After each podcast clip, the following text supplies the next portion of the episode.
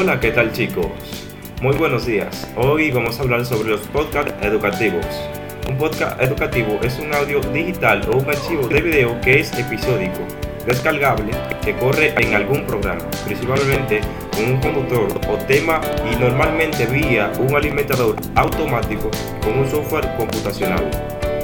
El podcast educativo como un medio didáctico supone la existencia de un archivo con contenidos educativos que ha sido creado a partir de un proceso de planificación didáctica, puede ser elaborado por un docente, por un alumno, por una empresa, por una institución. Aplicaciones de podcast educativo en la educación. Existen varios formatos para su elección como recurso institucional libro auditivo, este formato transforma la experiencia de la lectura en una auditiva. Es decir, puede grabarse la lectura de un documento para que el sentido primordial que se utilice sea auditivo. Aplicaciones de poca en la educación, formato para su elección como recurso instructivo.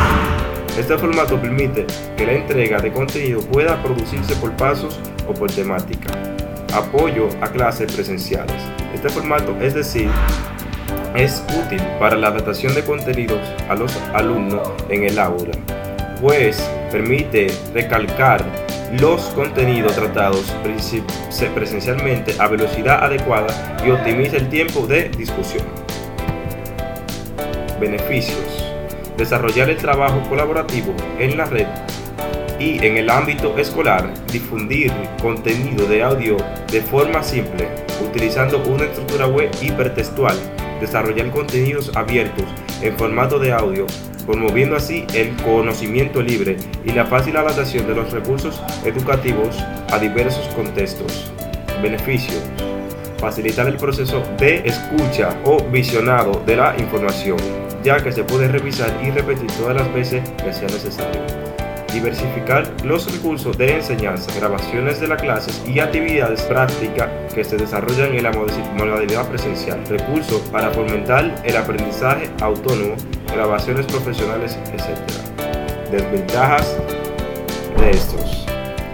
Es menos inmediato que la radio. No sirve para dar noticias de última hora al tiempo Lleva más tiempo elaborarlo que publicar su información en un blog o en cualquier página web. Muchas gracias chicos, esto fue todo sobre los podcasts educativos.